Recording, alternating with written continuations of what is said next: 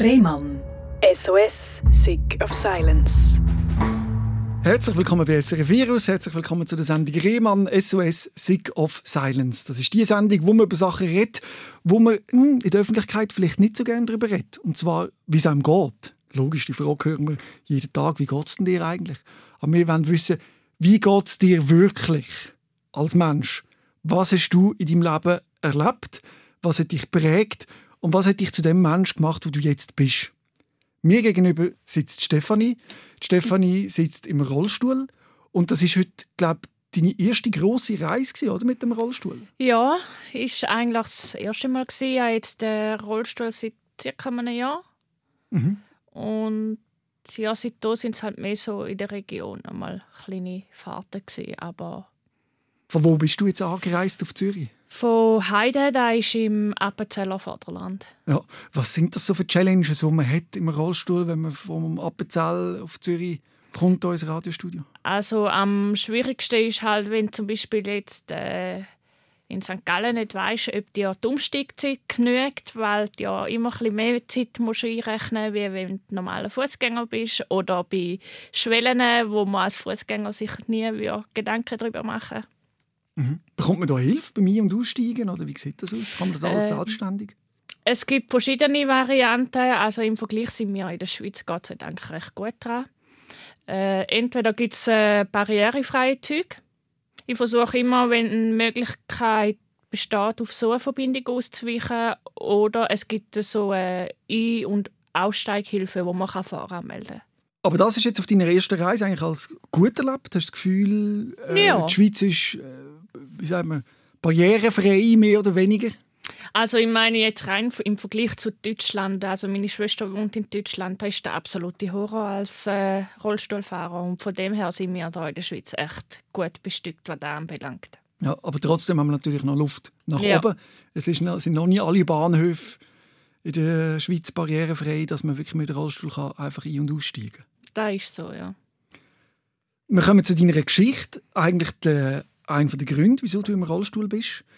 Ähm, es ist, du hast von einer psychischen Belastung geredet. Ja, Wie hat das alles bei dir angefangen, wo du gemerkt hast, irgendetwas mit mir stimmt nicht? ja ich habe äh, einfach mehrere Missbrüche in der Kindheit erlebt. Also Übergriff von einer Von einer anderen Person, Person. ja. Ist das gewesen, wo du 15 warst? Also da ist von etwa dreieinhalb Jahren, von 12 bis 15 circa. Hat das stattgefunden? Ja. Hast du das versteckt? Lang ja. Ähm, ausgekommen ist es dann eigentlich, weil äh, die Turnstunde ist ausgefallen in der Schule und ich meine, normalerweise freust du dich als Schüler, wenn du früher nach Hause darfst. Und ich bin dann einfach ein bisschen im leeren Schulhaus rumgehängt und dann hat dann die Lehrerin schon gedacht, äh, irgendetwas stimmt da nicht.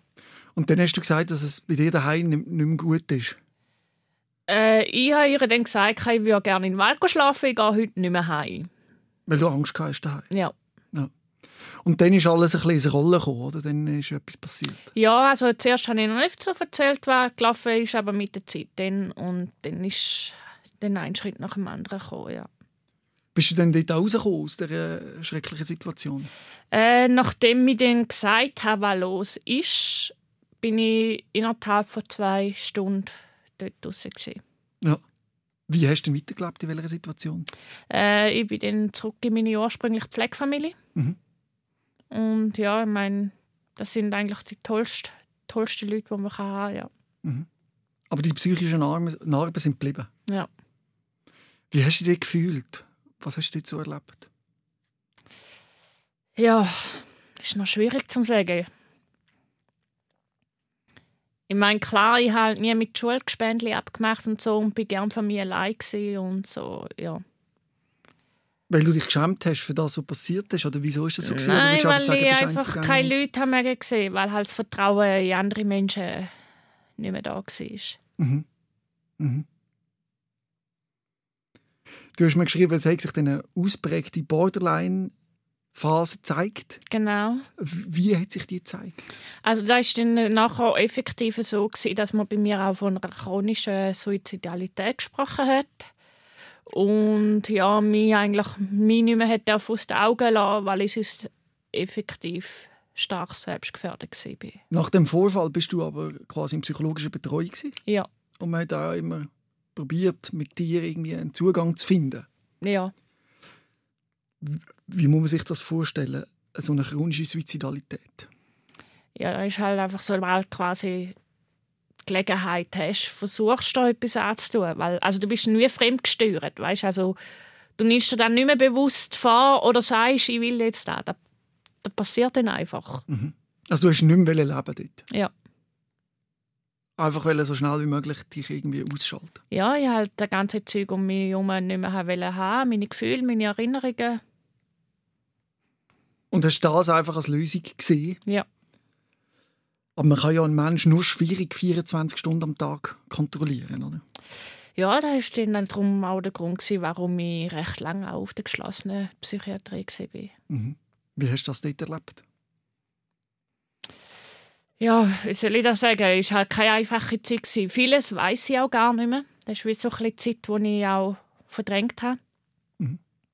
Wie alt bist du? Ja, von 17 bis etwa 22, immer wieder. Ja.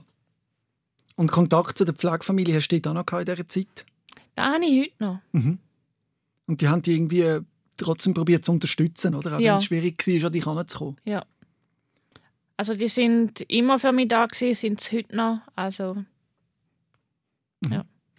Und die Therapie, die Jahre, die du dort in der Psychiatrie verbracht hast, ab 17, hat das etwas geholfen? Sind Nein. die Gedanken weg? Nein. Es hat eigentlich im Gegenteil, es hat das Ganze noch verschlimmert. Ja. Muss ich jetzt so im Nachhinein sagen, ja. Was muss man sich vorstellen, wenn du sagst, es hat sich verschlimmert? Ja, dass es halt einfach immer schlimmer und unkontrollierbarer geworden ist. Du hast einfach sterben. Ja. Und da jetzt wieder verstärkt und dann habe ich ja recht wollen und ja. Mhm. Die Frage ist jetzt in der Retrospektive, hast du sterben, so wirklich aktiv, oder hast du das Gefühl, es ist eine Erkrankung, die dich zu dem getrieben hat? Im Nachhinein muss ich sagen, habe ich einfach ein anderes Leben wollen. Mhm. Muss ich im Nachhinein sagen, ja. Also du hast nicht die Welt verlassen, sondern einfach nicht mehr das Leben leben. Ja. Mhm. Mal bin ich natürlich fest im Glauben gewesen, ich will nicht mehr leben, aber im Nachhinein muss ich sagen, ist schon so, dass, dass ich einfach ein anderes Leben haben will. Mhm. Schnell führen, gespult. Heute, hast du heute das andere Leben? Ja. Wo du dir gewünscht hast? Also nicht alles, wie ich es ja. mir gewünscht habe, aber ich bin heute glücklich, ja. Heute willst du nicht mehr sterben? Nein. Das ist auch wichtig, oder? dass wir den Leuten aufzeigen dass wenn du gerade in so einer Situation bist, dass du das Gefühl hast, du magst nicht mehr und du willst aufhören, es gibt, auch wenn es unmöglich scheint, ein Leben danach ja. mit Perspektiven. Oder? Definitiv, ja. Und in dieser Zeit hast du das eben nicht gesehen? Nein. Und du hast mehrere Versuche auch gehabt, dein Leben zu beenden? Ja, sehr, sehr viel. Wie, wie regelmäßig? Bei 50 habe ich aufgehört zählen. zählen. Ja. Und dann hat man dich eigentlich immer müssen beobachten Ja, zu dieser Zeit schon, ja. Und du hast es mit allen möglichen Varianten probiert, ja. oder was? Ja. Äh, es, ist, es hat auch ein paar einzelne Versuche gegeben, es mir umher gelungen wäre. Hat man dich dann immer noch gefunden oder können abhalten oder? Man hat mich quasi zurückholen. Ah, ja. ja. Mhm. Also man hat dich wiederbelebt. Hm? Man hat dich wiederbelebt. Ja. Hast du das als Niederlage dann immer empfunden, wenn du wieder zurückgekommen bist? In dem Moment schon, ja. Im Nachhinein nicht. Mhm. Heute bist du froh, ja. hat man dich wieder zurückgeholt. Ja. Aber im Moment hast du das Gefühl gehabt, wieso machen die das? Ja, ich meine, in dem Moment habe ich mich gefragt, wieso machen die das, wenn ich endlich weg bin? Dann lassen wir doch einfach, Mhm. oder? Aber es hat einen Versuch gegeben, der wirklich auch noch Folgen mit sich gebracht hat. Ja. Und zwar hast du aus dem Fenster kumpen. Ja. Erzähl mir mal von dem Tag, was dort passiert ist. Ja, also dort mal habe ich noch in einem Wohnheim gelebt und ist halt auch psychisch wieder ganz, ganz ein schlechter Tag.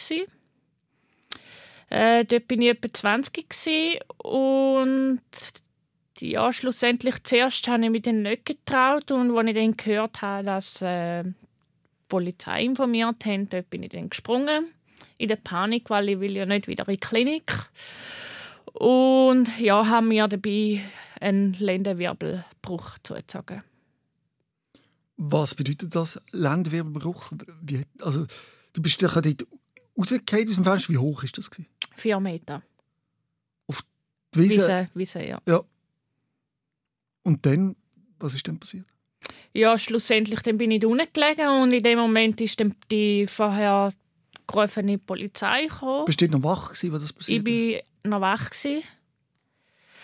Ähm, ja, und dann ist dann das Krankenauto und hat mich dann mit. Mhm. Ja. Und dann zwei Tage nach dem Sprung, mir hat leider nicht sofort können operieren. Zwei Tage später bin ich dann operiert worden. Mhm. Und dann hast du noch laufen Dann ich noch laufen. Kann ich theoretisch auch heute noch. Mhm. Also Beine bewegen kann ich alles. Ähm, das Problem dort ist, also auch dort konnte ich können laufen, alles. Es ist dann auch viele Jahre noch recht gut gegangen. Ich meine, mein Körper war ja sonst jung und gesund. Mhm. Hat das können ausgleichen Und erst viel, viel später, wo dann quasi die gesundheitlichen, also die körperlich gesundheitlichen Probleme angefangen haben, ist im Nachhinein dann herausgekommen, dass bei dieser Operation halt ziemlich viel falsch gemacht haben. Ja. Was hast du denn für zusätzliche Beschwerden denn bekommen, die sich entwickelt haben mit den Jahren? Ja, mit den Jahren. Also angefangen hat es einfach mit ein bisschen Schmerzen und dort habe ich noch gedacht, ja, ein bisschen darf er gehen und ein bisschen Physiotherapie, dann wird das schon wieder, mhm. oder? Und ja, es ist dann eben nicht so gewesen. und dann sind die Schmerzen immer stärker geworden. Dann haben Bewegungseinschränkungen dazu gekommen.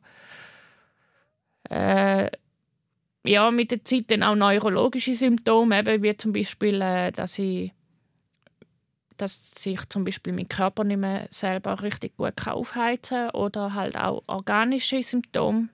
Mhm. Ja.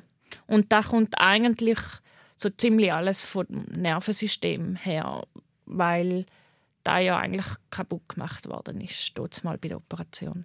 Und die Schwierigkeit war durch das, dass du äh, schon als junges Mädchen äh, Borderline-Diagnose hast, in psychiatrischen Kliniken warst, dass man das nicht wirklich ernst genommen hat, dass man gesagt hat, das ist nicht körperlich, ja. das sind psychische Symptome, wo sie uns hier erzählt. Ja, also es hat dann wirklich lang, lange Zeit geheißen, äh, ja, da ist doch eh nur ein Rückfall. Ich meine, wir kennen ja ihre Vorgeschichte und ja. Mhm. Und da fühlt man sich natürlich nicht ernst genommen, hintergangen. Einerseits da und gleich habe ich innerlich immer, also ich kann es nicht erklären, wieso, aber ich habe einfach immer gewusst, es stimmt nicht. Mhm. Es ist nicht psychisch. Ja.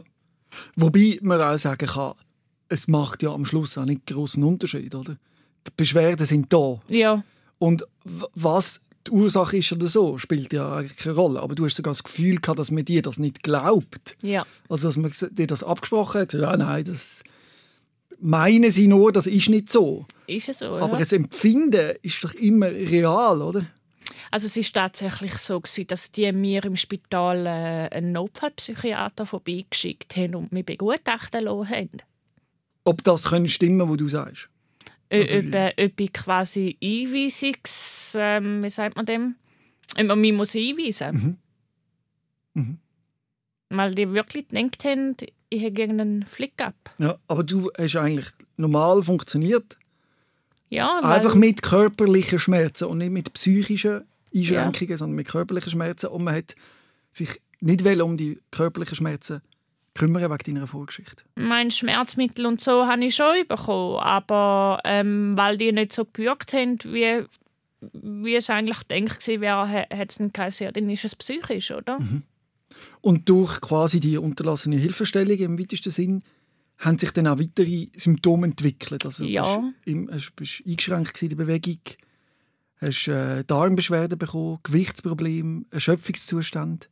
Es ist tatsächlich so, dass wir aktuell davon ausgehen, wenn wir da sofort ernst genommen hätte, wo die Sachen angefangen haben und sofort hätte quasi die, die Fehler, die bei der Operation passiert sind, festgestellt hätte und rückgängig gemacht hätte, das wahrscheinlich gar nicht so weit gekommen wäre, ja.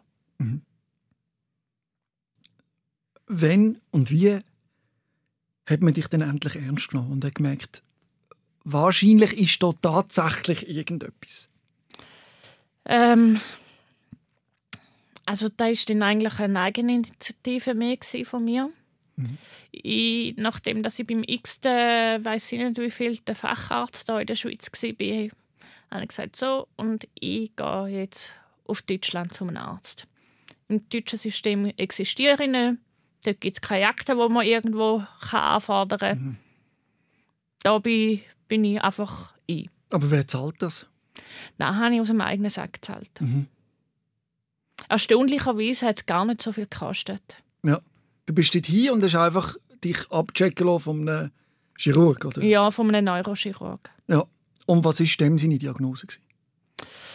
Ähm, dem seine Diagnose war dann ganz klar, gewesen, dass massiv gepfuscht worden ist bei dieser OP. Mhm. Also die Schraube im Kanal liegt ein Teilstück von der Barspitze noch im Wirbelknochen ist und dass ich von Natur aus schmälere ähm, Wirbelfortsätze habe, als es bei einem erwachsenen Menschen der Fall wäre. Mhm. Und darum spezielle Schrauben hätte müssen benutzen, die dünner sind. Mhm. Weil, wenn es blöd gegangen wäre mit den normalen, genormten Schrauben, hätte man den ganzen Wirbelkörper zertrümmern können. Mhm. Das ist natürlich auf eine Art ein Schock, das zu hören, aber auf eine andere Art auch eine Erleichterung, zum Wissen, hey, dass, da ist tatsächlich etwas. Ja. Dann hat es eine Revision gegeben. Genau. vor etwa drei Jahren hat man das gemacht, so eine Revisions-OP. Ziemlich genau zwei Jahre, ja. Zwei Jahre, ja. ja. Hat man das in der Schweiz gemacht? Ja, er hat mir, den, der deutsche Arzt hat mir dann geholfen, mhm. äh, in der Schweiz eine Klinik und Ärzte zu suchen. Und dann hat man da, da in Zürich im Ballchrist mhm. hat man dann die Revisions-OP durchgeführt. Aber leider hat die Revision nicht die Erfolg gebracht, wo man eigentlich damit gerechnet hat. Also du hast immer noch Beschwerden danach und dann zusätzlich noch Probleme mit dem Lebenwert. Also ich habe von Anfang an gewusst, dass die Chance etwa 50-50 wird sein. 50-50 für was? Für dass es etwas bringt. Ah, nicht, dass Oder, es schlechter wird. Nein, von dem sind wir jetzt alle nicht ausgegangen. Mhm. Ähm, aber ich habe gewusst, ich aber gleich müssen sagen, ich will die Chance nutzen. Ich will es versuchen. Ja, und die Operation selber ist ja auch gut gegangen. Selbst ähm, der Liquorverlust, den sie noch vermutet haben, könnte es geben, hat es nicht gegeben. Mhm. Was ist das? Nervenwasser. Ja. Wo man im Kanal hat, im Wirbelkanal. Und wenn es den Verlust gibt, dann passiert was? Ja, wenn du darauf vorbereitet bist, ist es eine Art, also als Arzt, als Chirurg darauf vorbereitet bist, ist es nicht unbedingt gefährlich, wenn es aber wieder überraschend auftreten und du zu viel verlierst. Was genau kann passieren, weiß ich nicht, aber wahrscheinlich kann das dann schon recht für gesundheitliche mhm. Probleme sorgen. Aber das ist eigentlich alles gut gelaufen und man hat eigentlich gefunden, doch, die OP ist glückt. Ja. Aber trotzdem hat man am Schluss müssen feststellen, dass es Schäden gegeben hat bei der ersten Operation, die irreparabel sind. Ja. Mhm.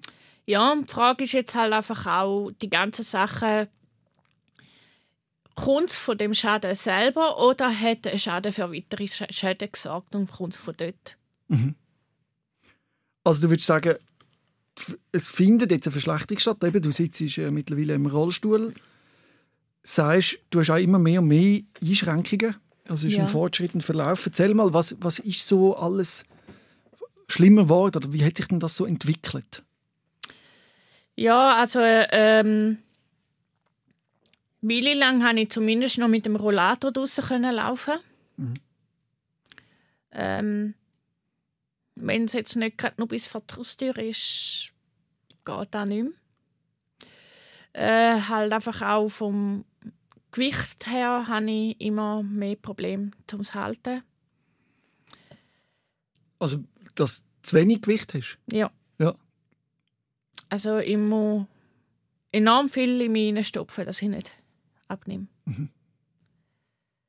Was halt einfach auch ist, dass ich jetzt äh, gerade vor zwei Wochen in eine behinderungsgerechte Wohnung habe, mhm. zwungenermaßen müssen umziehen weil es einfach vorher nicht mehr gegangen ist, weil äh, ich die Hilfsmittel daheim nicht können nutzen und da hat man einfach gesehen, das geht nicht mehr lang gut.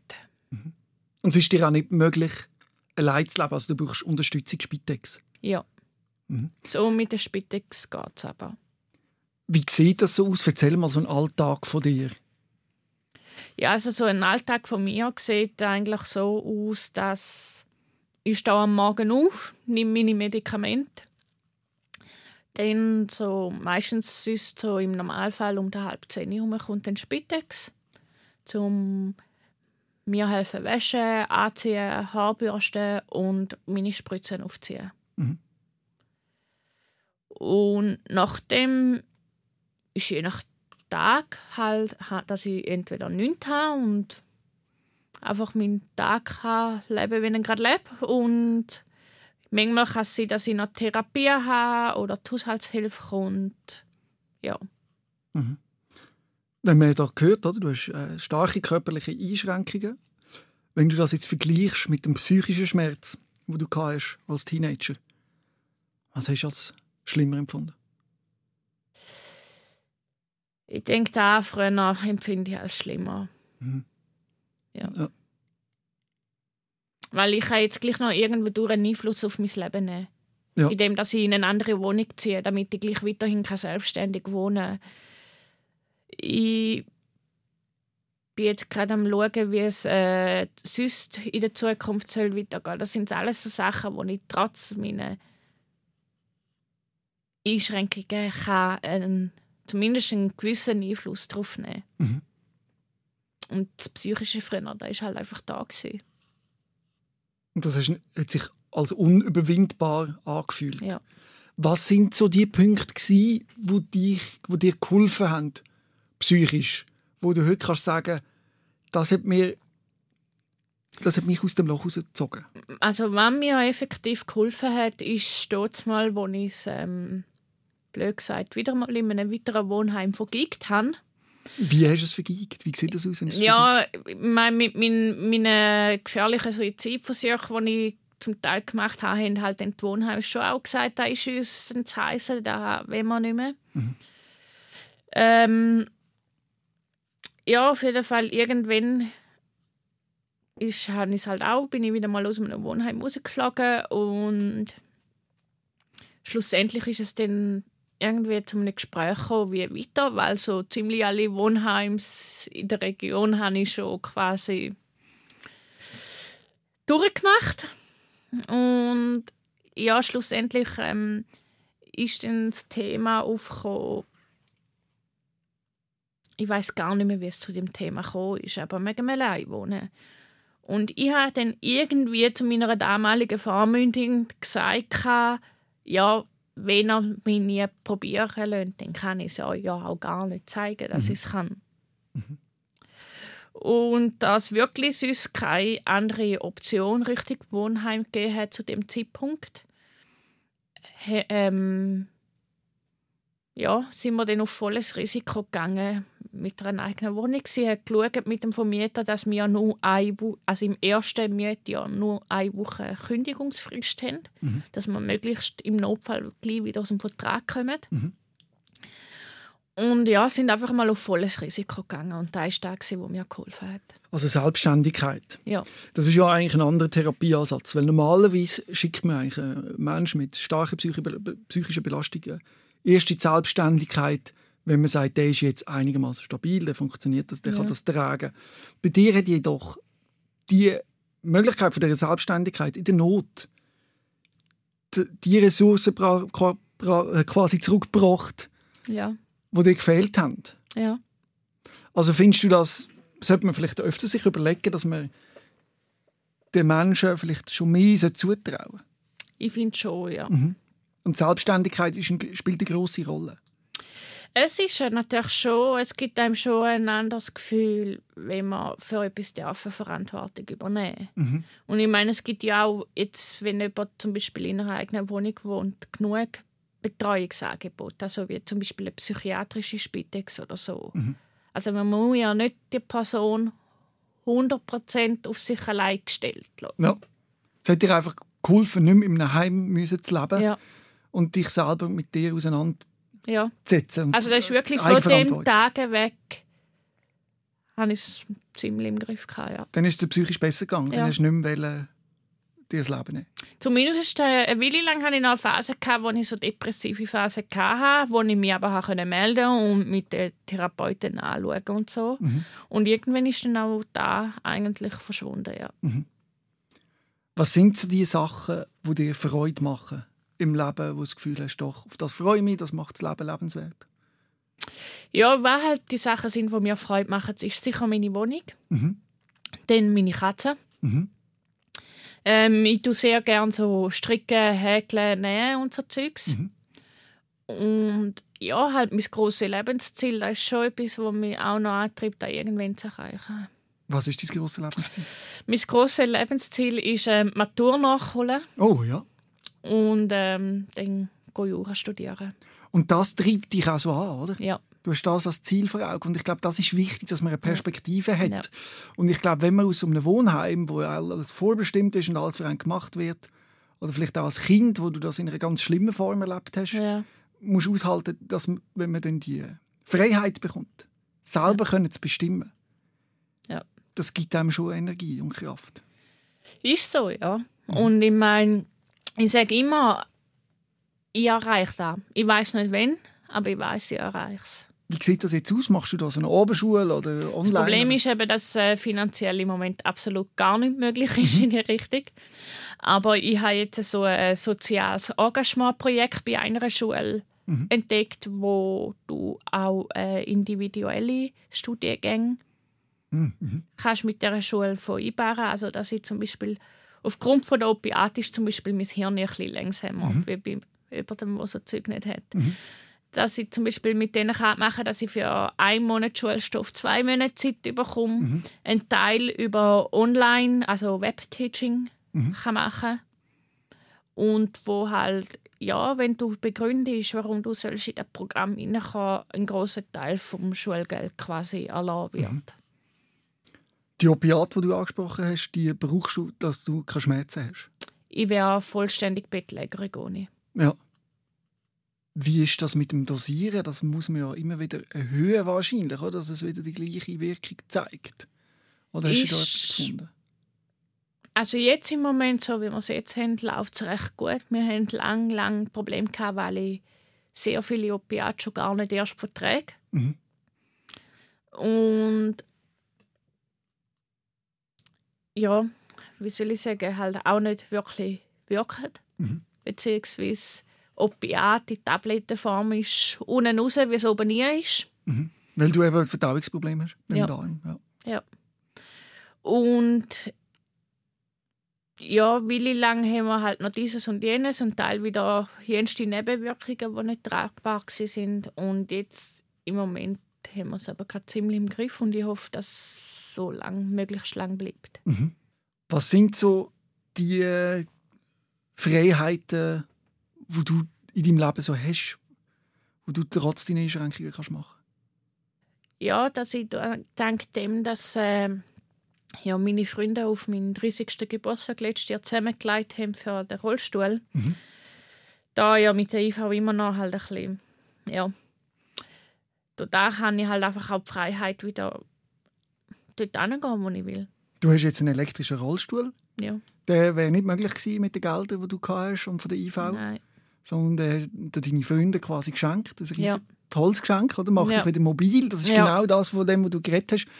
Die, die Freiheit, die du wieder willst zurückgewinnen Sehr, ja. Also es ist mir auch wirklich, bevor ich quasi den Rollstuhl bekommen habe, ist mir psychisch auch, habe ich wieder recht, recht eine schlechte Phase gehabt. Also nicht so wie früher, aber ja, wo ich mich halt richtig eingesperrt gefühlt habe in meinen vier Wänden. Mhm. Und das bei der IV aussieht, als würde es noch länger gehen, bis da mal Mhm.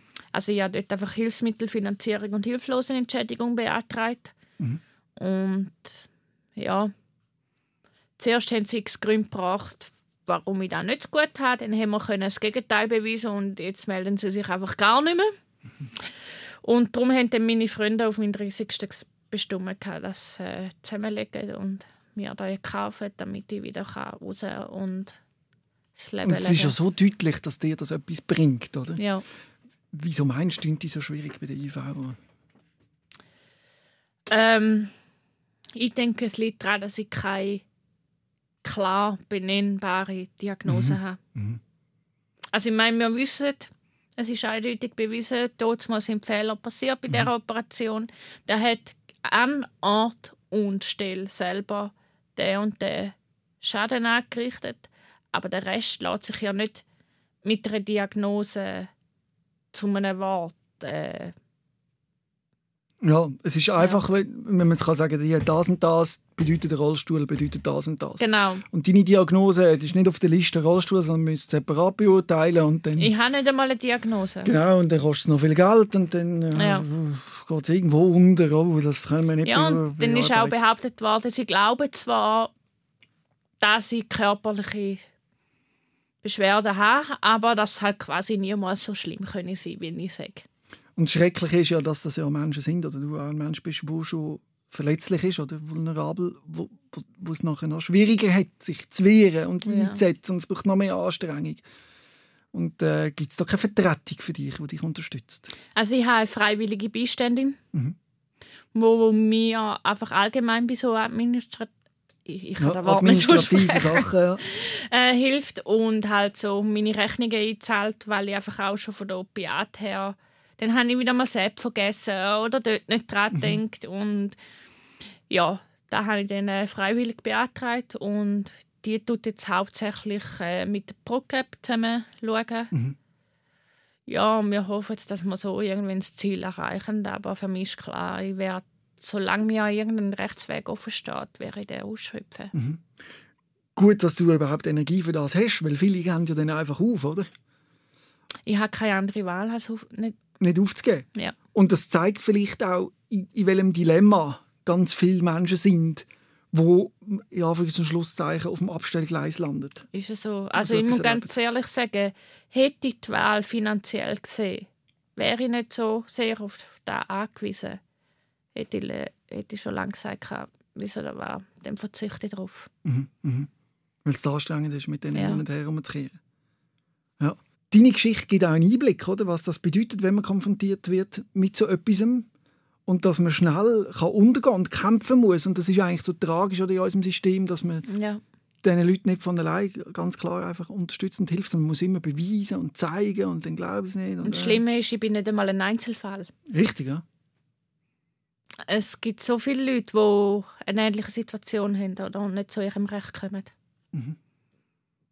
Und politisch wird ja meistens werden ja die Massnahmen eher noch strenger. Ja.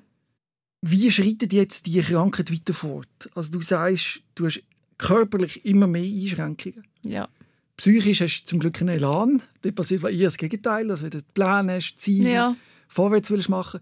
Ähm, was ist da zu erwarten körperlich? Wird das jetzt immer weiter abwärts gehen und du hast immer mehr Einschränkungen oder hört das mal auf? Oder? Also wenn man jetzt so sagen wir, den Verlauf vom letzten Jahr anschaut, muss man schon davon ausgehen, dass ich irgendwann auch das bisschen, was ich daheim, daheim versuche, ja so weit wie möglich noch laufen, weil ich ja gleich auch da, wo noch um ist, erhalten möchte. Mhm.